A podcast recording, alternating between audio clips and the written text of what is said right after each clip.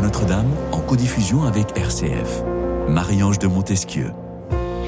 Retrouver son bureau, retrouver ses collègues, attaquer le travail comme si de rien n'était et surtout comme si rien ne s'était passé alors que, alors que 4 kg 3 viennent de prendre vie à vos côtés depuis quelques semaines maintenant entre tâches domestiques, charges mentales euh, liées au travail, liées aux autres enfants éventuellement dans la famille, à entourer, à coucouner, le retour au travail des femmes après un congé maternité est loin d'être une sinécure. Euh, J'en veux pour preuve cette dénonciation d'une femme, Thi Nguyen Pham, dans son livre La reprise, le tabou de la condition des femmes après le congé maternité, paru en mai dernier. Eh bien, tout simplement, la question que je vous propose de nous euh, poser ce soir, comment reprendre le rythme du travail après un congé maternité, c'est la question du jour dans cette émission En quête de sens. Et j'ai la joie de recevoir mes trois invités qui sont pour commencer, pardon, Catherine Barry. Bonjour Catherine. Bonjour. Ravi de vous recevoir. Parlez bien dans votre micro si vous le pouvez. Vous êtes thérapeute, auteur, journaliste. Vous avez présenté sur France 2 euh, pendant 10 ans Voix bouddhiste, votre, une première émission hebdomadaire du service public consacrée au bouddhisme en Europe. C'est important euh, pour ce qui est raconté dans votre livre. Euh, voilà, on peut citer également donc vos deux ouvrages chez Jouvence, Transformation et J'ose être qui je suis, mes 20 chemins de transformation aux éditions donc Jouvence. Nous sommes également en compagnie euh, d'Anna Roy. Bonjour Anna. Bonjour. Ravi de vous recevoir. Vous êtes notre sage-femme du jour. On est très heureux. Vous exercez euh, aujourd'hui en libéral après avoir longtemps travaillé à la maternité des Bluets à Paris, qui fait rêver toutes les femmes. Plus ou moins, presque. Moi, elle m'a toujours fait rêver. Hein. Ah. Je vous avoue que j'ai songé qui sont vous appeler, mais voilà. Bon, ça s'est pas trop mal passé euh, de mon côté. Vous êtes euh, également, on vous voit, c'est drôle de voir votre visage parce que je l'ai vu pendant euh, très longtemps euh, sur la, enfin, pour la maison des maternelles sur France 5. Voilà. Vous avez également créé ce podcast Sage Meuf, produit par Europe 1. Est-ce que j'ai oublié quelque chose chez mesdames Non, Non, c'est bon. parfait. Parfait. Hugo Batman. Bonjour Hugo. Bonjour. Alors, euh, je devrais dire doc- docteur, mais non. Vous êtes euh, psychiatre à l'hôpital de la Pitié-Salpêtrière à Paris, chercheur en neurosciences, en philosophie à l'Institut du cerveau Sorbonne Université. Euh, et alors, pourquoi vous êtes là ce matin? Eh bien, ce soir, pardonnez-moi, euh, vous êtes là tout simplement parce que vous êtes rentré avec votre scalpel et votre loupe dans le cerveau des mamans. Et oui, ça existe, c'est Hugo Botman. Le beau gosse qui est ici avec nous aux éditions du Rocher, avec, euh, alors euh, précisons aussi que vous l'avez coécrit avec le docteur Lucie Joly. Euh, et il s'en passe, Hugo Botman, des choses déjà dans le cerveau. Alors le corps, on s'en doute, mais on ne le dit pas assez, je trouve, mesdames, n'est-ce pas?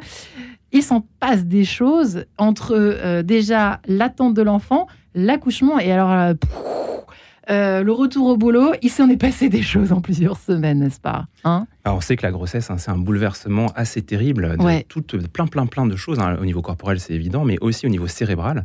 Et ces bouleversements, ils interviennent dès le début de la grossesse et ils se poursuivent parfois jusqu'à six mois euh, dans le postpartum, dans une période qui est une période justement un peu de phare hein, pour la reprise du travail, pour cette période de retour à la vie professionnelle. Ouais. Euh, et c'est quelque chose qu'on ne dit pas du tout. Euh, Anna Roy, Catherine Barry, j'ai presque envie de commencer par vous, Anna, parce que c'est quand même euh, un sujet que vous maîtrisez. Oui, c'est un sujet que je maîtrise bien et qui, pour moi, est l'objet d'un scandale, presque, je pourrais dire, en France, où les femmes sont contraintes de retourner bosser seulement deux mois et demi après la naissance, ce qui, en fait, pour l'immense majorité des femmes, est extrêmement insuffisant. Si une petite partie d'entre elles est ravie de retrouver le chemin du travail, pour les autres, ça va être une souffrance inouïe. Et on comprend aisément pourquoi. Les femmes, les bébés et les hommes, d'ailleurs, ne dorment pas la nuit. Voilà, le corps n'est pas remis de ses émotions, il y a des bouleversements psychiques intenses, on prend ses marques, enfin bref, deux mois et demi, c'est beaucoup, beaucoup, beaucoup trop tôt. Et donc je vais dire aux femmes, et je vais les inquiéter, je crains qu'à deux mois et demi, ça ne puisse pas se passer vraiment bien en réalité. Et merci de le dire. Moi, je suis désolée, mais si on m'avait dit ça, et ben, voyez, euh, je me serais porté mieux, certainement.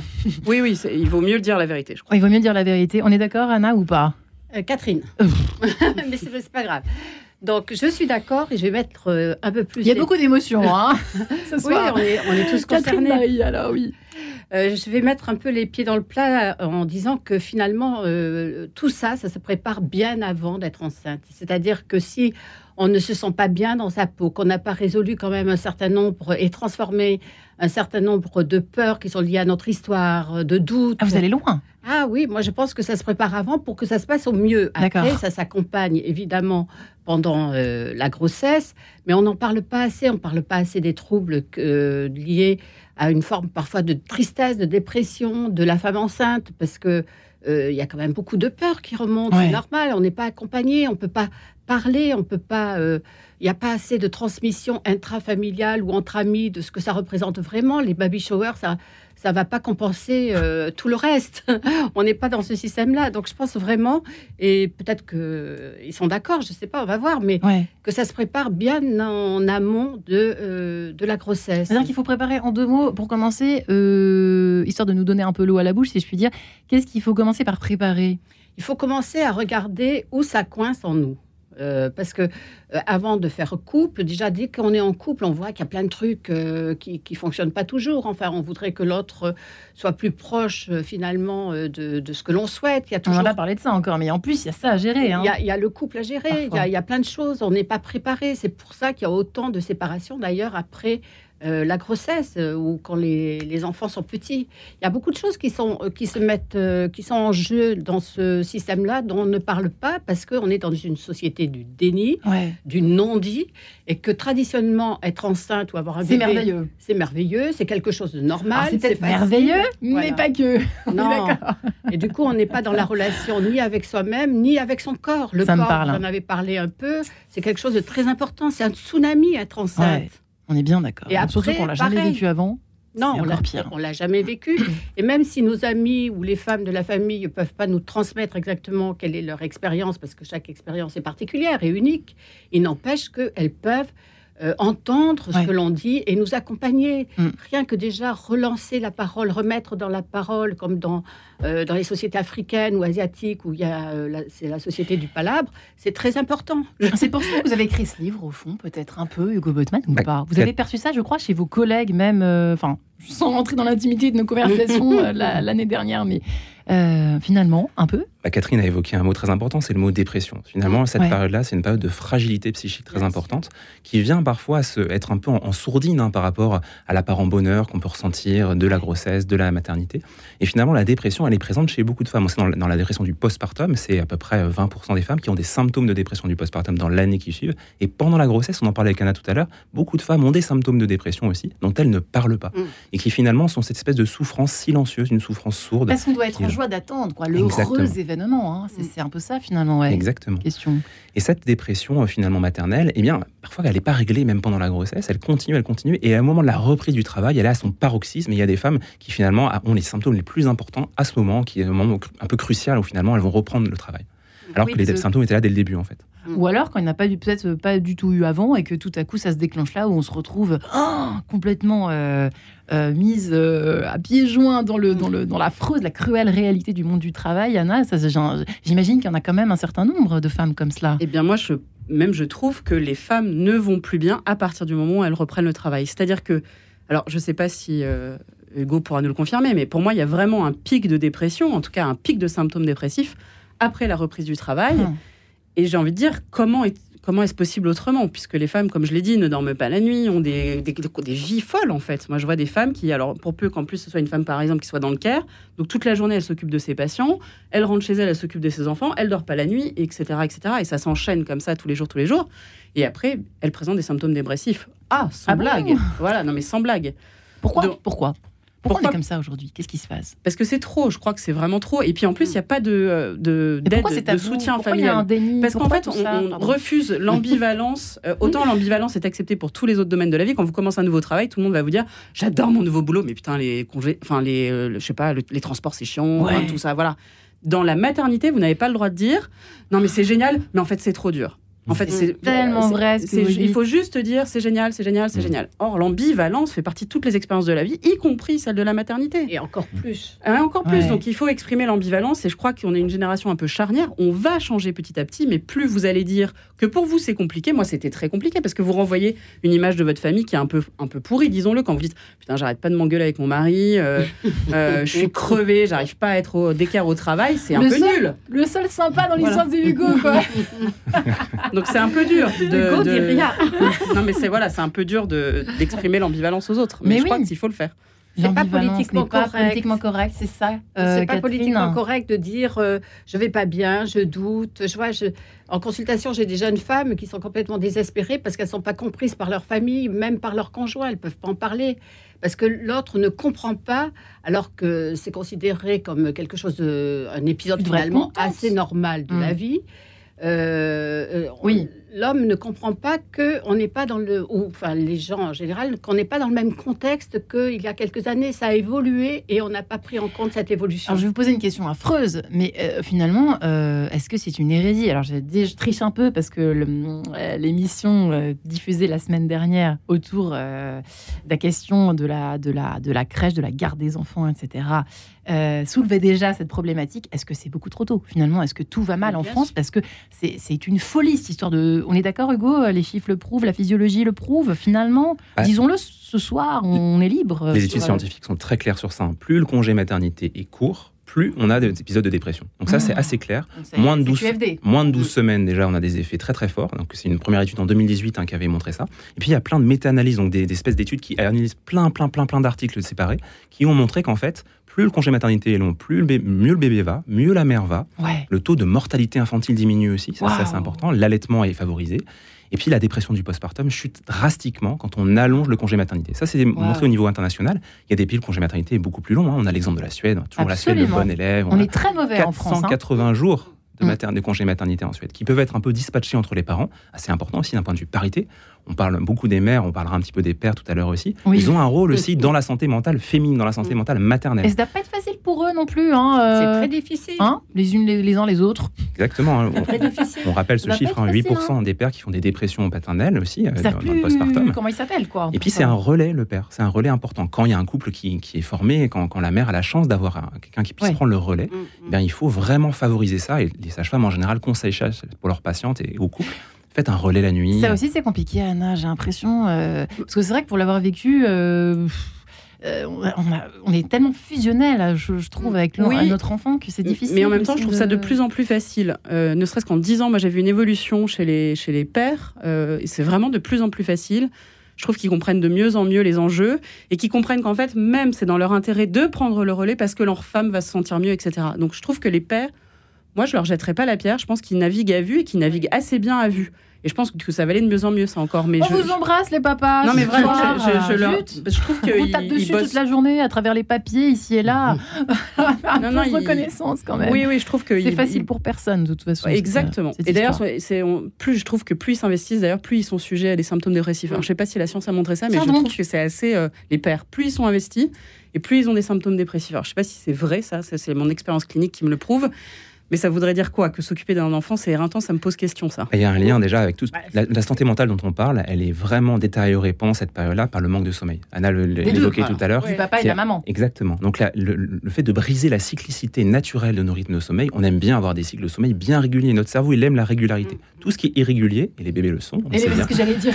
Eh bien, bien sûr, le cerveau, il déteste ça. Donc, ça donne une sorte de, finalement, de pression euh, évolutive très importante pendant plusieurs mois, et notamment quand le bébé a, a des difficultés à faire ses nuits, euh, quand il y a des difficultés alimentaires, etc. Ça devient quelque chose, un parcours du combattant pour les parents. Chaque soir. Et bon, quand le père est aussi euh, y est soumis, et c'est quand plus il s'occupe du bébé, plus il va être soumis à ce parcours du Ouais. combattant, et bien, bien sûr, ça a des effets. Ouais. Mais c'est très important quand même qu'il y ait un relais et, euh, et la- cette parentalité qui Bah, se fait aujourd'hui, à deux, le d'ailleurs avec les coparents, on parle de père mais ça peut être le coparent, et bien c'est très important que d'avoir vraiment un relais euh, pour les nuits. Ouais, Catherine. En fait, il y a un stress. Il y a un gros stress aussi bien chez les mamans, enfin, ou les futures mamans, que chez les papas. c'est pas le même stress. C'est pas le même stress, mais c'est un stress. Tout d'un coup, il y a de nouveaux repères à adopter euh, pour soi, déjà vis-à-vis de soi-même. La femme, elle a, elle a changé, elle a un corps qui a changé, elle, est, euh, elle a des références qui changent, il y a des croyances qui sont tombées, il y a des choses qui se cassent la figure, en fait, quand on est enceinte. On peut plus faire l'amour après, pendant des mois. Voilà, il y a plein de- J'ai reçu des messages de- d'auditrices euh, qui sont complètement désemparées, qui me disent mais il faut absolument faire quelque chose. euh, C'est vache, c'est tellement dur. Toutes les, les transformations diverses et variées. Alors il y a le, là aujourd'hui on parle du travail, mais il y a tout ce qui entoure puisque nous avons 52 minutes. Mm, mm. Par chance, c'est vrai que c'est des choses euh, à, à évoquer et À à, évoquer. dire et à. Et hein. donc, euh, ce stress-là n'étant pas pris en compte, on ne sait pas, et de toute façon, dans nos sociétés, on ne sait plus, on, on subit le stress. On accumule Ouais. du stress à différents niveaux, mais on ne sait plus transformer les choses. C'est-à-dire trouver en soi les ressources pour s'adapter à une situation Et on pourrait, donnée. on pourrait. Bien sûr qu'on peu, c'est ce que je propose, entre autres, mais pas que moi. Enfin, c'est tout un travail d'accompagnement. Bien sûr qu'on peut, et c'est indispensable, mais on peut en, euh, en ne refusant rien de ce que l'on ressent, de ce que l'on est. On est tenté, c'est intéressant ce que vous dites, Catherine, parce qu'on est tenté de se dire, bah, finalement, c'était mieux avant, nos mamans. C'est vrai que souvent, nos mamans, quand elles sont un peu, surtout quand elles sont un peu âgées, ou nos grands-mères, nous disent euh, oh, de notre temps, c'était quand même plus simple, on était beaucoup plus zen, on avait du temps avec nos enfants, etc. etc. Anna Roy, vous êtes que qui sage-femme d'aujourd'hui, qu'est-ce que vous diriez? Finalement Est-ce qu'on peut faire avec ce qu'on a quand même ou c'est quand même ça reste quand oui, même euh, bien sûr, mais je crois qu'il faut là je crois que la préparation est hyper importante. C'est vrai qu'en France particulièrement, je sais pas comment c'est dans les autres pays, mais les femmes, les couples se disent l'accouchement. Voilà, l'accouchement, ils sont tous sur l'accouchement, ils préparent l'accouchement, ah l'accouchement, l'accouchement, la petite layette, etc. Mais ils se disent qu'après ce sera facile en fait. La fin de, en fait la fin de l'histoire ce serait l'accouchement. Et tout d'un coup, ils s'aperçoivent le deuxième jour après l'accouchement, mais en fait comment ça C'est un scandale? ça, ça, ne fait que commencer en réalité. En fait, on leur a pas dit que c'était le début de l'histoire, c'était l'après accouchement. Et, ça nous l'a tous fait, ça. nous l'a tous fait. Oui, c'est pour ça que je pense que le postpartum, dont on parle maintenant aujourd'hui, euh, il faut vraiment se préparer au postpartum. Mm. Et maintenant, il y a des livres, des podcasts, il y a plein de choses. On va se détendre avec Jean-Sébastien Bach, si vous le permettez, avec cette courante suite française extrait. On se retrouve juste après. On respire un beau coup. En quête de sens, une émission de Radio Notre-Dame en codiffusion avec RCF.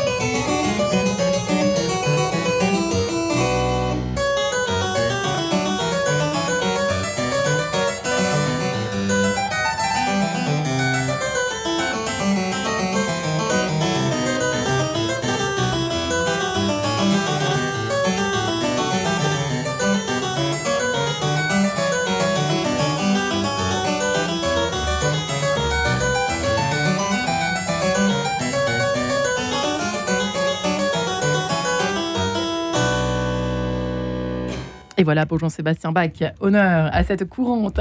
Extrait de cette suite française. Voilà nous de retour avec nos invités. Nous voilà de retour, pardonnez-moi, avec nos trois invités autour de cette question cruciale. Comment tout simplement reprendre le rythme du travail et de tout le reste après un congé de maternité extrêmement court, deux mois et demi euh, quand pour un premier enfant, évidemment, ça se rallonge un peu euh, selon, en fonction des, au fur et à mesure des, naissances. Mais bon, c'est déjà quand même tellement court déjà avec un premier enfant. Catherine Marie est avec nous aujourd'hui. J'ose être qui je suis. Mes 20 chemins de transformation, c'est votre dernier ouvrage chez Jouvence. Vous qui êtes thérapeute, auteur, journaliste, passionné euh, de bouddhisme en particulier, en tout cas de sagesse orientale. Mm. Nous avons peut-être bien besoin aujourd'hui, n'est-ce pas, pour cette, surtout pour cette question-là. Hugo Botman est également avec nous, psychiatre à la Pitié Salpêtrière à Paris, chercheur en neurosciences et en philosophie à l'Institut du cerveau Sorbonne Université, euh, qui travaille énormément sur la dépression euh, autour de la. Alors là aujourd'hui, on parle du postpartum, mais vous avez travaillé, vous avez travaillé de façon magistrale hein, sur ce sujet de la, de la, notamment de la dépression, mais tout ce qui est lié à tout ce qui se passe physiologiquement dans le corps de la femme et dans son cerveau euh, quand elle attend un enfant et quand elle l'accouche de cet enfant, dans le cerveau des mamans, donc aux éditions du Rocher paru l'an dernier, avec le docteur Lucie Joly. Et puis enfin, Anna Roy, sage-femme, qui est avec nous et qui a travaillé euh, longtemps à la maternité des Bluets à, Paris. Peut-être qu'au Bluet, on parle plus de ces choses-là, je ne sais pas. Non, pas plus qu'ailleurs. Non, peut-être un peu plus, mais de plus en plus partout, je dirais. Ah, c'est vrai, quand même. de plus en ah plus. il y a du mieux alors. Il y a vraiment sur le postpartum, il y a vraiment une libération de la parole. C'est les Hugo, débuts. vous avez bien travaillé. vous n'êtes pas le seul, sans doute, mais. Et vraiment, c'est. C'est heureux. Oui, Ouais. c'est heureux. Euh, on connaît votre visage puisque vous êtes chroniqueuse à la Maison des Maternelles sur France 5 et vous avez créé votre podcast, je le rappelle, Sage Meuf, produit par Europe 1. Voilà qui est reprécisé si vous nous rejoignez ce soir. Et oui, euh, nous disions que effectivement il y a un peu de mieux quand même dans, dans la façon d'alerter les femmes de leur dire. Alors on se demandait si chez les cathos, voilà, toujours un truc qui intrigue. Est-ce que c'est mieux qu'ailleurs? Alors vous disiez, c'est intéressant Anna Roy, parce que je pense que vous avez un peu raison quand même. On parle moins, euh, mais il y a plus de relais. On parle moins, mais il y a plus de relais. On, est, on, est, on, on- on se soutient un peu naturellement, peut-être plus qu'ailleurs. Est-ce que vous observez un peu euh, Oui, oui, y a, chez, chez mes patientes, euh, il y a, il y a- où il y a des relais communautaires et des relais familiaux beaucoup plus importants. Ouais. Ça, c'est vrai.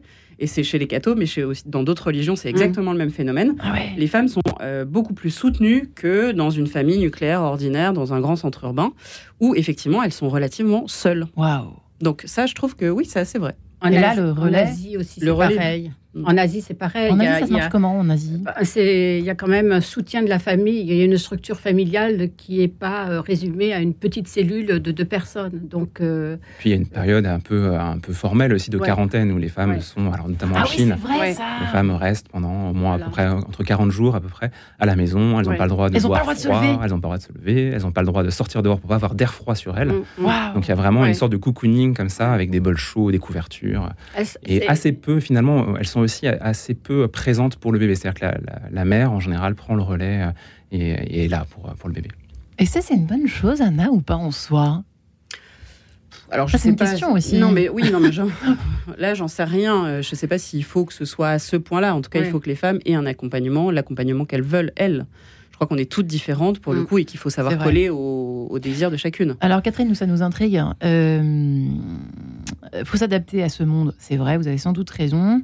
Euh, on a des super pouvoirs qu'on ignore, c'est un peu ça l'idée. Non, on a tous des ressources, en fait. Une ressource, pardon. Des ressources ou des potentiels qu'on ne met pas euh, assez, euh, qu'on n'exploite pas assez parce qu'on ne les connaît pas. On apprend souvent à subir les choses dès l'enfance, Ouais. à pas être considéré comme une personne à part entière. Et d'ailleurs, il faudrait aussi faire un, un écho Ouais. au bébé qui vient de naître, qui est une personne à part entière, en fait, et que l'on doit prendre en tant que personne et pas en tant que supplément dans une famille un peu informelle. C'est vraiment... euh, euh, et ça, c'est difficile aussi pour la reprise du travail et pour Ouais. tout l'accompagnement des femmes, à- des femmes pardon, après la naissance. Donc, en fait, il y a- il y, a tout un processus de transformation euh, que l'on saute souvent en Occident et que les gens qui sont résilients, par exemple, ont naturellement, c'est-à-dire ils ont une capacité de se connecter en même temps à partir d'eux-mêmes à un contexte donné. euh, même s'il y a un gros stress euh, ou c'est pas toujours des gros traumas, mais quel que soit le stress finalement, de façon à trouver en eux les ressources qui vont leur permettre, de manière singulière, parce que chaque cas est particulier, qui vont leur permettre de euh, s'adapter à une situation. Ça ne veut pas dire qu'on est sur un... La vie est un grand fleuve tranquille, pas du tout. Ça veut dire qu'on va tanguer avec le mouvement de la vie, Mhm. avec tout ce que présente la vie, et qu'on va le, s'adapter, regarder, faire l'expérience de façon neutre, factuelle, sans juger ce qui se passe, sans se maudire comme c'est souvent le cas, sans se raconter plein de blabla, d'histoires épouvantables sur nous, sur les autres qui nous maltraitent, etc. Et ça va changer complètement notre perspective et notre relation à nous-mêmes. Et à partir de là, on peut arriver à s'accueillir très tranquillement et accueillir le bébé et accueillir le couple. Euh, Qu'est-ce que vous conseillez à Narwa, donc euh, aux, à- à- aux femmes qui euh, s'apprêtent donc à, à, à avoir, à accoucher, à avoir un enfant? Est-ce qu'il faut déjà penser du coup au travail? Comment? Il faut se projeter un petit peu loin? Quels sont les conseils que Alors, vous donnez au, au- fond aux mamans qui nous écoutent peut-être ce Moi, matin? je dirais de se préparer au postpartum de façon globale parce que sur le rapport au travail, c'est très difficile de prévoir à l'avance ce- comment on va revoir son rapport au travail. Parce qu'en fait, très nombreuses sont les femmes qui revoient leur rapport au travail. Des fois, elles travaillent plus, des fois, elles travaillent moins, des fois, elles décident de démissionner, elles trouvent que leur travail n'a pas de sens. Enfin, ça peut foutre en l'air le travail, enfin, foutre en l'air. En tout cas, euh, modifier le rapport Non, non, au mais travail. oui, je suis. Et donc se dire qu'on va là-dessus euh, préparer ça, je suis pas sûre. Mais par contre, se préparer au postpartum, ça oui. Il y a des bouquins, il y a des podcasts. J'en ai écrit deux moi de, sur le postpartum. Oui. Il y a celui d'Hugo. Enfin bref, il y, a, il y a plein de choses, plein de matériel pour se préparer au postpartum. Ça oui. Parce que même si elles, elles, elles se disent oh mais c'est pour après, il y a des choses qui rentrent dans leur tête. Elles se disent ah ok j'ai ces symptômes là. C'est normal. Faut que je consulte. Oui. Ou oui oui, oui c'est ça. Oui il faut que je consulte quoi. Oui, et puis je ou tisse un maillage euh, de gens, de, de personnes ressources. Vous savez, on a des témoins de mariage. Moi, je trouve que ce serait super d'avoir des témoins de naissance. C'est vrai. Vous sélectionnez dans votre entourage des vrai. personnes parce que, et en fait, ils vont être hyper fiers. Vous leur dites, bah voilà, moi, je vais avoir besoin de toi là pour euh, les trois premiers mois après la naissance ou même peut-être plus. Parce qu'en fait, je t'aime particulièrement. Donc, ils vont être hyper flattés, ils seront hyper contents de vous apporter des petits plats, de vous garder le bébé, etc. Témoin de naissance, ça, moi, je vous assure, gardez ça en tête. Moi, j'ai sélectionné dans l'entourage. Mais oui, c'est excellent. Les gens sont hyper flattés. Les gens disent, ah non, ça va les saouler, etc. Au contraire, témoin de Et ils naissance. prennent le ton Oui, c'est de- ça. Mais ils sont hyper Ouais. fiers. Mais bien sûr, on est hyper fiers d'a- d'apporter de l'aide à une femme qui vient d'accoucher. C'est hyper euh, gratifiant. Ouais. Donc vous avez apporté votre Elle a votre lasagne. confiance, cette personne. Mais bien sûr, enfin, c'est comme un témoin de mariage. Oui, c'est un peu Mm. pénible de faire euh, l'organisation de, de machin, et ceci et cela, et de faire les carnets de chant et tout, mais en fait, on est content de le Ouais. faire. Voilà, C'est vrai, c'est vrai, c'est vrai. Hugo Botman, c'est un conseil qu'on peut donner. Ah, c'est une super idée, je vais garder cette idée-là pour mes patients, je vais leur conseiller. Ah. Mais alors déjà Mm. sur le, sur le plan, on revient un peu sur le plan métaphysique, Oui. c'est vrai que les, les mères en général, pendant cette grossesse et puis dans le postpartum, il y a aussi une sorte de parenthèse un peu métaphysique. Donc le rapport au travail, comme disait Anna, est complètement modifié. On pouvait être très carriériste, on pouvait avoir très envie de réussir Ouais. sur des plans financiers, sur le plan de la reconnaissance professionnelle. Et puis d'un seul coup, comme s'il y avait un changement de perspective, certaines femmes décrivent d'ailleurs une mise en recul de tout ça. Je dis mais finalement ça a plus tellement de sens, ça me semble un peu futile. Toutes les petites disputes du boulot, toutes les petites futilités du quotidien qui sont liées à notre monde professionnel, hein, pour tout le monde, mais finalement ça paraît très lointain. Et ça fait partie aussi de la souffrance parfois du retour au travail. où On quitte cette espèce de parenthèse métaphysique très belle des prémices de la vie, avec ce début de, de vie du nourrisson, pour revenir à un truc qui parfois est un peu médiocre, un peu futile. Parfois pas. hein. Parfois ça peut être très très valorisant aussi le monde du travail. Mais pour certaines oui. femmes, ça fait partie de la souffrance en tout cas. Ouais, et, euh, mais une majorité, si on entend les uns les autres, apparemment, euh, c'est- loin d'être euh, gratifiant au début, quand on rentre les pieds qui pèsent 4000 kilos chaque, Mm, euh, mm. chacun, hein, euh, Catherine. Oui, c'est ça. Il y a, y a pas. euh, c'est très difficile en fait d'arriver autre. On change complètement quand on est parti en étant avant d'être euh, une maman et tout d'un coup on revient Ouais. avec un nouveau statut. Qu'est-ce est qu'il faut faire? Il faut le dire, appeler les collègues avant, leur envoyer un mail Bah, en disant écoutez, voilà, j'ai un peu peur. euh, Quand- Enfin, pas un peu peur, Non, mais. en les cas, on peut rester en contact avec certaines collègues, etc. Leur dire que c'est compliqué, que euh, on, on arrive petit à petit à reprendre un rythme, etc. Que je pense qu'il y a plein de choses au niveau de la parole, de la communication à faire euh, avec. euh, pas tout le monde, mais avec deux ou trois personnes, De- confiance, un un petit peu, peu. voilà, de Mm. confiance. Et je pense que quand on, a- on reprend le travail, euh, c'est sûr que le statut a changé. On n'est pas une, on n'est plus la jeune femme qu'on était avant. euh, si on, euh, on devient une maman, Mm. mais euh, c'est pas la peine. Le travail, c'est le travail. Il faut séparer les choses. C'est pas la peine d'apporter. tu as vu les photos de. Pas en de faire trop. Voilà. pas- Non, mais, vrai que pour les si, si je, je me Anna, permets, Anna, moi, Anna. je crois surtout qu'il faut qu'en fait, chacun, nous, qui voyons, qui, ont- qui avons des collègues de, qui, qui reviennent de congé mat, c'est à nous de changer. Mm. C'est pas tellement aux femmes qui sont en congé mat de changer. C'est à nous, collègues de ces femmes qui reviennent bosser. C'est-à-dire que, par exemple, une femme qui revient de congé mat, Oh, est-ce que ça va? Est-ce que euh, on peut t'aider sur ce point? Est-ce que euh, les nuits, ça roule? Soyons Comment un peu humain alors. oui, non, mais vraiment, pour le coup, oui. Et pour le coup, ça changera, enfin, ça changera de façon très concrète la vie de ces femmes-là. Ouais. C'est à nous de changer en tant que collègues, avant que de demander encore aux femmes de changer sur un énième truc. Et voilà. Autre conseil sur la même lignée, euh, en mode collègue, euh, ambiance, euh, savoir-être, sauf qu'il Bah, alors tout moi, ça. je vais dire un truc un peu bizarre. Anna. Je vais dire, il faut savoir s'arrêter de travailler Mm. si ça va pas. Mhm. Ah, nous Ça, y c'est voilà. très important. Ah, ah. C'est-à-dire qu'il faut avoir. Alors là, la Sécu va me détester, mais je pense qu'il Ouais. faut avoir l'arrêt de travail Mm. très facile. Quand on est en retour de congé maternité, on l'a dit, le congé maternité est trop court, les femmes vont mal. Il faut s'arrêter avant d'aller très, très, très, très mal. Donc, euh, vous sentez que ça va pas, que vous vous, vous noyez, vous allez voir votre médecin généraliste, vous faites le point avec votre sage-femme, votre psychiatre, n'importe qui, pour voir, pour vous arrêter.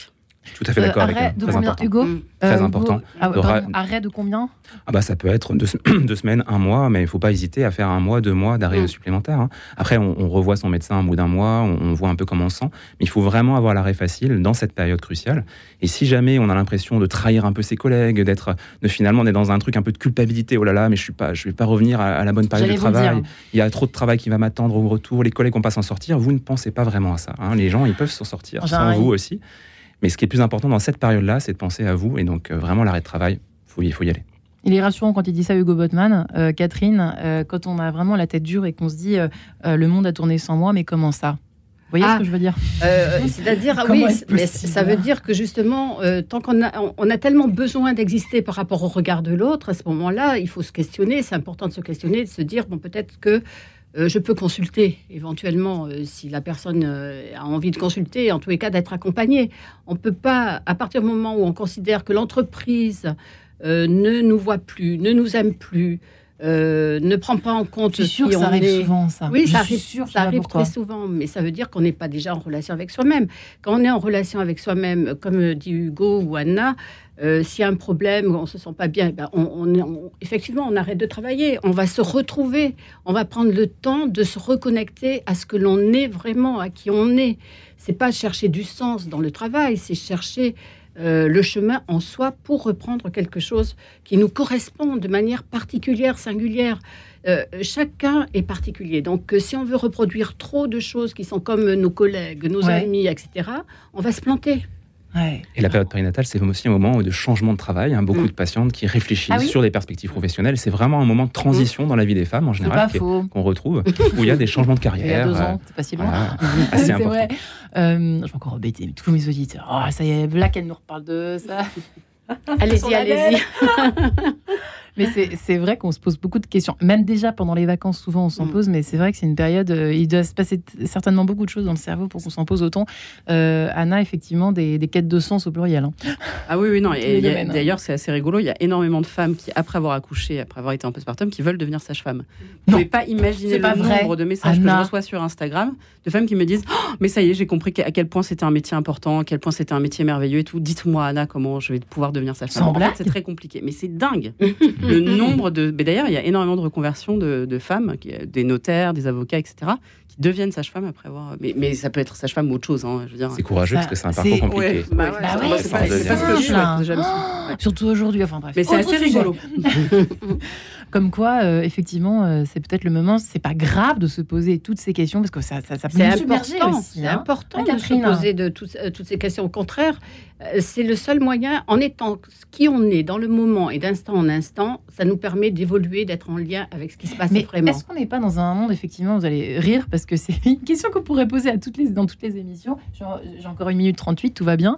dans un monde où, qui est juché en fait, finalement, d'injonctions d'injonction contradictoires, euh, paradoxales peut-être aussi, et surtout quand on a une femme aujourd'hui, parce que c'est vrai qu'entre les super féministes, entre le tout le contraire, dont j'ai oublié le nom parce que c'est américain, entre euh, euh, l'injonction à super bien s'occuper de tes enfants, à super bien bosser, à aller super bien, à être toujours souriante, à instagramiser à tout bout de champ, c'est quelque chose à rendre. Tant qu'on va pas bien, tant qu'on n'est pas en relation vraiment avec soi-même, dans le sens qui on est, tel qu'on est, sans vouloir être parfait, telle que ça se passe, etc., on est plein d'identités contradictoires. On a les identités qui viennent de la famille, de la société, des amis, etc.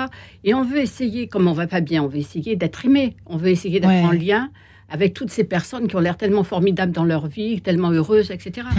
Donc, euh, Sur le plan biologique, c'est une fenêtre de plasticité, finalement, de plasticité cérébrale, qui fait aussi que ça crée cette espèce de, de condition cérébrale pour la quête de sens. vraiment, c'est un moment de quête de sens pour les femmes. vous nous expliquez en deux mots? C'est-à-dire que c'est ce qui se passe, en fait, c'est qu'il y, a vraiment un remodelage très important de toutes les connexions cérébrales. Et ces remodelages, ça participe aussi à ces nouvelles perspectives sur la vie, sur soi-même, sur son couple, sur euh, la trajectoire de vie. Quelle partie du cerveau Alors, ça travaille? plein, plein, plein de parties. Plutôt les parties préfrontales et les parties un, peu, et un peu centrales aussi, qui sont les systèmes Préfrontal, c'est tout ce qui est devant, euh, au niveau, au niveau du, front et qui participe à, un peu à la, génération de nos pensées les plus conscientes, c'est-à-dire des, choses dont on a, dont on a l'habitude, qui sont notre, notre intimité psychique. Et puis il y a des modifications plus profondes sur des zones qui sont plus primitives, qui vont être liées par exemple à la reconnaissance des signaux du, bébé, avec une, sorte de cerveau qui va être surentraîné à reconnaître les cris du bébé. Et ça prend, je me souviens, beaucoup, beaucoup, beaucoup, beaucoup de place à la lecture de votre livre. Oui, c'est très très important, ça, ça participe. Et c'est pour ça, qu'on a l'air moins concentré et soi-disant un peu Ben, en fait, non. Ça, c'est pendant la grossesse, tout à fait. Et c'est des choses qui durent parfois jusqu'à 3 ans. Hein. Le postpartum dure 3 ans. Le livre d'Anna, en fait, sur le plan cérébral, c'est exactement ça. Un mantra nous est proposé par Rosie Valence, si vous le permettez. On se retrouve juste après. À tout de suite. En quête de sens, une émission de Radio Notre-Dame en codiffusion avec RCF. Je crois comprendre que malgré tout, certains pourront se fendre qu'entre nous. Mais sache que lorsque tu t'endors, je guette le pouls à ton cou. Mais sache que lorsque tu t'endors, je tiens le feu. Est-ce qu'elles arrivent souvent, ces voix qui te disent comment? Tout mettre en feu constamment et te perdre dans tout et tout est-ce qu'elle résonne même le jour lorsque je tente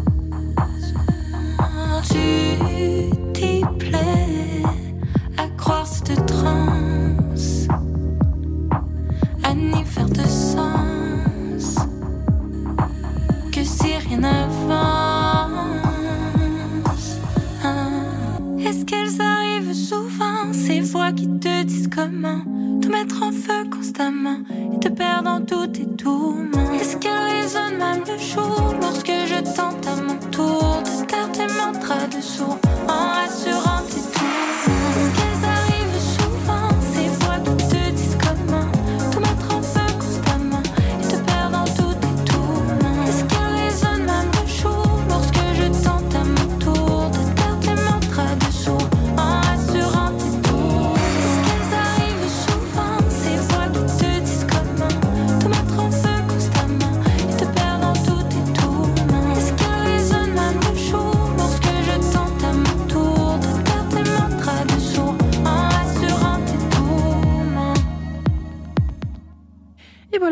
Valland et son mantra sur Radio Notre-Dame et RCF à l'heure où nous reprenons le rythme du travail. Peut-être êtes-vous concernés, euh, mesdames et messieurs, et oui, qui accompagnez euh, vos femmes, vos compagnes euh, au travail par la main, comme un enfant qu'on emmène à l'école, j'en sais rien. En tout cas, Dieu sait qu'il en faut hein, de l'entourage après un congé maternité. C'est difficile, il faut bien se le dire. Catherine Barry est avec nous, Hugo Botman et Anna Roy également. Je rappelle rapidement, rapidement qui vous êtes.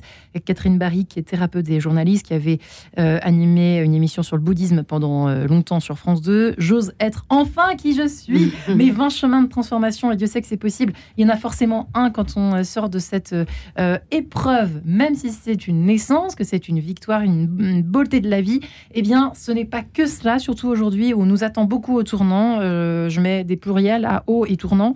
Hugo Botman est avec nous également, psychiatre qu'il est à l'hôpital de la Pitié-Salpêtrière à Paris, qui a écrit dans, euh, de, de son côté Dans le cerveau des mamans aux éditions du Rocher, qui est sorti l'an dernier, et qui a beaucoup travaillé justement sur la prise en charge de la dépression, euh, euh, justement chez les femmes qui, euh, qui ont accouché. Anna Roy est enfin avec nous, sage-femme, hein, la star des sages-femmes, si je puis dire, qu'on retrouve sur France 5, La Maison des Maternelles, et qui est également auteur du podcast Sage Meuf sur Europe 1. Euh, elle qui a longtemps travaillé également à la maternité des Bluets à Paris. Voilà qui est redit à cette troisième partie d'émission. Hugo Botman, vous avez une nouvelle à nous annoncer sur ce qui se passe euh, dans les carrières et dans nos têtes. Entre 20 et 40 ans, c'est pas du tout la même chose. À la grossesse, c'est vrai que ça, dans les carrières féminines notamment, ça peut être quelque chose qui peut faire rupture. hein. Parfois, on le sait socialement, euh, dû au fait que, aussi que nos sociétés sont pas encore tout à fait euh, paritaires dans, dans Ouais. l'accès au travail, dans l'accès aux carrières euh, à responsabilité, notamment pour les femmes qui ont des enfants. Et on sait notamment, alors c'est des chiffres qui, il y a quelques études qui ont montré que la période entre 25 et 35 ans, c'est la période qui est la plus à risque finalement en termes de, de difficultés liées au travail. Et c'est la période où les femmes ont le plus, enfin, majoritairement où les femmes ont des enfants. Et c'est une période dans laquelle les- la grossesse et, la- et le postpartum peut aussi avoir euh, des, enfin, peut entraîner des complications dans le rapport au travail, dans la, par rapport à la hiérarchie, etc. Donc les femmes qui ont des enfants après 35 ans, en général, ces femmes qui ont atteint des postes déjà avec euh, des responsabilités parfois un peu plus, euh, un peu plus déjà stables, stables, avec une stabilité de l'emploi. Et c'est vrai que c'est, ça peut permettre aussi un peu plus de stabilité par Ah oui, rapport aux femmes qui ça, sont plus jeunes dans leur carrière. D'accord, c'est ça que vous êtes en train de nous dire. Je pensais que, oui, parce qu'il peut y avoir aussi le. Euh, s'y mettre un peu tard, si je puis Mm. dire, avoir des enfants un peu plus tard, au moment où la carrière commençait à s'envoler. Voilà. Et ça, c'est compliqué. euh, Ah oui. Catherine, Anna, euh, Anna. qui veut répondre à cette question Alors moi, euh, on, on tape beaucoup sur les femmes qui ont des enfants assez tard, mais Oui. moi je trouve qu'elles s'en sortent assez bien. Parce qu'en fait, Merci, peut-être. Anna. Non, mais c'est vrai souvent. Non, mais c'est vrai que souvent, en fait, elles font preuve d'une plus grande maturité, d'une plus grande distance. Ouais. Et euh, en tout cas, moi qui ai eu mon premier enfant à 29 ans, j'étais, euh, j'en, aurais un aujourd'hui à 37. Je sais que je serais beaucoup mieux, beaucoup plus, je sais pas, beaucoup plus distanciée, beaucoup plus mettre les choses à leur place. À 29 ans, j'avais un espèce de fougue euh, absurde à mon Après la avis. forme aussi. Oui, tout, ma, tout. Je pense que c'est pour ça qu'il faut être gentil avec les femmes qui ont des enfants tard, parce que je trouve qu'elles se dérouillent très bien, et parfois mieux. Donc, c'est très bien d'avoir des Et- enfants à tout et- âge, mais en tout cas, elles méritent pas le, le sort qu'on leur Le fait. blâme. Et, Voilà. et la- pour la question de la, est-ce que c'est mieux, enfin, euh, est-ce que ça peut casser Mais- une carrière? Alors moi, je trouve ça beaucoup plus simple. Effectivement, c'est marrant que les chiffres d'Hugo disent ça, parce que effectivement, de fait, une femme qui a 40 ans, souvent, elle, elle sait là où elle en est, puis surtout, je sais pas, elle a moins peur peut-être aussi, j'en sais rien. Mais en tout cas, il a, moi, je trouve que c'est beaucoup plus simple qu'une femme qui a effectivement 32, 33 ans. Ouais, 32. Alors là, ouais, en plein milieu. Ça du- dépend des milieux quand même. Bien sûr. Non, mais bien sûr. Catherine, Euh, en, entreprise, c'est c'est toujours très compliqué quand on est euh, euh, sur une carrière évolutive, euh, Oui, de sûr. partir, de revenir, euh, en n'ayant plus le même sens finalement de ce que représente une direction de, de personnes, de programmes ou autre, Ouais. euh, pour, euh, pour euh, quand on vient d'avoir un bébé. C'est compliqué, on n'a plus envie toujours des mêmes choses. Hmm. Et c'est aussi, nos sociétés qui sont pas, Et oui, enfin, mais les en même sociétés temps, sont pas totalement adaptées bien. aussi. Et ouais, et puis on devrait le prendre bien parce que je dis ah oui, bof, mais en fait non, ça devrait être une. Ça peut En être fait, une richesse dans une entreprise d'ailleurs. La, Oui. la femme qui revient, qui a ce changement de perspective, ce Mm. nouveau sens hein, dont on parlait professionnel, ça peut être aussi une richesse pour une vision managériale d'entreprise. hein. Donc c'est c'est des choses qu'on prend pas encore assez en compte en Ouais. France. Mm. Dans les pays euh, anglo-saxons et les pays du Nord, Suède, Danemark, c'est beaucoup plus pris en compte, Ah notamment ouais. dans les côtés ressources humaines, de cette richesse, de l'expérience aussi de la maternité, qui donne un rapport différent à la vie, au travail. Et C'est puis, vu comment là-bas en a quand même beaucoup plus de femmes qui font des carrières professionnelles avec des grandes responsabilités, politiques notamment, ou dans le monde de l'industrie, et qui ont des enfants, 3, 4 enfants, euh, sans aucun problème. En France, on sait que c'est beaucoup plus difficile. Ou en tout cas, c'est un parcours du combattant, c'est un double parcours du combattant pour les Mais femmes. pourquoi en fait? Parce que on est euh, moins, moins quoi, moins Anna, c'est Non, quoi, mais là, il nous le faut un problème sociologue, je sais pas. Ouais, il faut un sociologue. hein. Mais vous, sen- vous ressentez ça comme ça, Catherine ou Ah pas? Oui, moi je Ouais. ressens ça comme ça. Je trouve que c'est beaucoup plus euh, compliqué de s'adapter dans les entreprises, euh, même quand on a des gros postes de direction, euh, quand on revient avec un enfant. Enfin, euh, Ça me semble un peu évident ce que vous dites, mais c'est malheureux quand on entend Hugo. Finalement, on a peut-être un autre prisme à adopter. Je sais pas moi. Alors après, je crois qu'il y a des pays où il y a des crèches qui sont organisées à l'intérieur des entreprises. C'est déjà peut-être un Ouais. peu plus. Ça veut dire qu'il y a une autre Juste. considération prise en prise en considération Mm. de la femme qui vient d'avoir un bébé. C'est vrai qu'elle a etc. peut-être plus envie non plus. hein. Oui, on n'a pas les mêmes envies. Non, après, moi, je euh, trouve, en tout cas, qu'en France, la vie familiale des gens, qu'ils soient hommes ou femmes, n'est pas assez prise en compte Mm. dans la- le travail. non. Et en fait, parce qu'en fait, si vous réduisez les horaires de quelqu'un, euh, en fait, vous avez tout intérêt. C'est-à-dire qu'en fait, les gens, on s'aperçoit, il y a plein de femmes qui me disent, mais moi, Anna, en fait, mon travail, je l'ai fait en 5 heures. Mais après, je suis au travail et je fais acte de présence, alors qu'en fait, je pourrais être C'est une libérée. absurdité. Oui, mais ça, c'est, enfin, pour le coup, C'est très très, fréquent. Et très, très, Hein très fréquent. Et c'est pas Mm. intégré dans le roman Voilà. même de- du CV, dans l'intégration finalement de cette richesse Mais ça va professionnelle. pas changer. Ça me fait toujours rire dans les congrès, Ouais. les congrès les Américains, par exemple, les congrès de neurosciences, les Américains, Ouais. au début du congrès, ils mettent leur CV avec leurs enfants, leurs chiens, leur vie familiale, c'est la richesse du truc. En France, il faut surtout pas avoir de famille. En France, il faut, alors, je suis tout seul, vraiment, je n'ai aucun enfant à charge, tout va bien. c'est- faut cacher tout ça. Et, et c'est très, ça fait partie du, du roman aussi, du storytelling, mais qui participe aussi à la richesse parfois qu'on a dans le Oui. rapport au travail. Et donc, on parlait de, de sens, justement. Oui, parce Ça donne quelque chose à la psychologie du, du Et travail. oui, parce qu'on comprend mieux du coup la personne. Il y a des Et choses qui changent. Après, par exemple, dans les entreprises, Catherine. on sait très bien que quand. Et euh, votre chat alors Comment vas-tu Moi, j'ai jamais marqué tout ça sur mon CV, mais euh, je me méfie. Mais euh, en fait, dans les entreprises, on, on sait souvent qu'une femme qui est enceinte et qui attend euh, d'être nommée à un poste de direction, c'est mieux qu'elle le dise pas. Bah c'est vrai qu'on a tendance à C'est quand même. de façon euh, c'est fréquent. spontanée, à le Ouais. cacher quoi. Je Bah sais oui. pas, à le faire comme si de rien n'était. Moi c'est comme ça. on j'ai attend d'avoir la promo et après on, on le dit éventuellement. Mais c'est ce qu'on voit. Pire hein. milieu, c'est le milieu médical. Ouais, le milieu médical, euh, donc euh, sage-femme, médecin, c'est et infirmière aussi, c'est vraiment je ne vous terrible. raconte pas. Il ne faut, il ne faut absolument rien dire, vraiment. Il ne faut rien vraiment dire. rien dire. hein. Ouais. Bon, c'est c'est des choses qui vont changer, on espère. Dans les Vous disiez qu'elle ne toquait. Enfin, oui, que c'était euh, les, les cordonniers les plus mal chaussés. Ah Vous oui, ça, disiez c'est ça, l'autre fois. Ça, c'est sûr. Alors, je sais pas ce qu'il en est pour les sages-femmes. En tout cas, Ah oui, tiens, les sages-femmes. hein. Ah si, c'est des conditions de travail épouvantables. Bah oui. Et puis il n'y a aucune considération sur le fait qu'on soit enceinte, par exemple. Ou en postpartum, les gens s'en Mmh, fichent, mais comme de l'an rient, ils rient. 40. Mais c'est même pas ça, c'est que vous n'avez pas le droit de vous plaindre. Et à d'autres. Il y a un Et- côté, euh, non mais attends, on en a vu d'autres. Donc euh, toi, tu te plains, t'es à 5 mois de grossesse, tu te... chut, tu te tais. On revient à ce qu'on disait au début. Vous avez combien d'enfants, Anna? Deux. Vous êtes arrêté à un moment donné. Non mais je vais peut-être m'y remettre. que- Non, on revient un peu à ce qu'on disait au début, Oui. c'est-à-dire que c'est dans le non-dit, c'est une espèce de banalité d'être enceinte qui Ouais. fait qu'on n'en parle pas, euh, que ça se dit pas, qu'on se plaint pas, qu'on dit pas qu'on a des doutes, qu'on regrette parfois aussi. Tout ça, Le ça se dit pas. Mother.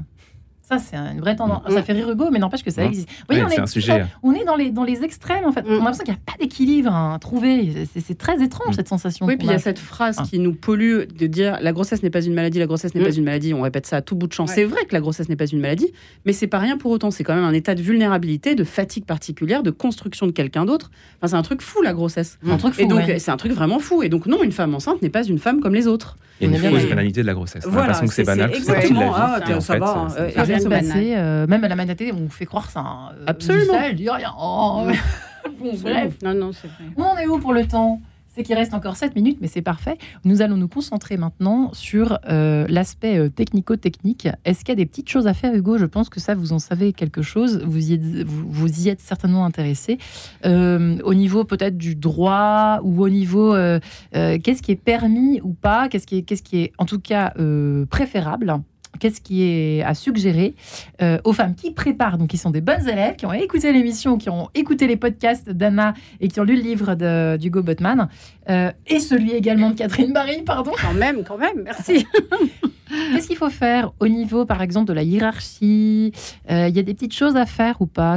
Des petites choses qui peuvent être, qui peuvent arranger considérablement les choses après, quand on Très, revient? très difficile de donner des conseils généraux parce que vraiment ça dépend du milieu professionnel, ça dépend du cadre, ça dépend de l'environnement. Il y a des cadres qui sont très favorisants, qui sont très agréables. Il y en a d'autres pour lesquels il y a une pression très importante, donc il faut bien sûr s'adapter à son milieu. Moi, je reviendrai plutôt sur ce qui se passe au niveau du couple. Ce qu'il faut vraiment préserver, Ouais. c'est le sommeil, des cycles de relais pour les femmes qui allaitent. On sait que l'allaitement, c'est très très beau Et l'allaitement. il existe aussi des femmes qui viennent. Moi, ça m'a beaucoup, énormément aidé. Moi, qui étais un peu seule. Bon, voilà, les auditeurs commencent à le savoir. Et ils étaient très heureuses de savoir qu'il y avait. C'est une amie qui m'avait euh, suggéré cela. Maintenant, ça commence à se répandre un peu. euh, des sages-femmes, soit à la retraite, soit qui ont besoin de sous, et qui viennent vous aider la nuit. euh, dans votre maison. Tout à fait. Elles passent la nuit chez vous, elles repartent le lendemain et ça vous permet de dormir. Et ça, je l'ai découvert trop tard, mais Hugo Botman, certainement que vous connaissez. Ouais, tout à fait. Et puis alors, ce relais de sommeil est le plus important. Et puis sur le plan du travail, bah, c'est très important aussi de ne pas y aller trop tôt et de s'écouter. Je pense qu'il y a un équilibre très important et, et parfois peut-être les femmes s'écoutent pas, peut-être pas assez dans cette période où se disent bah voilà, je me sens un peu coupable de ne de, de pas retourner au travail. Non, il faut s'écouter, il faut se laisser, il faut vraiment se laisser le temps. Le travail se passera tout ça. vous. Exactement.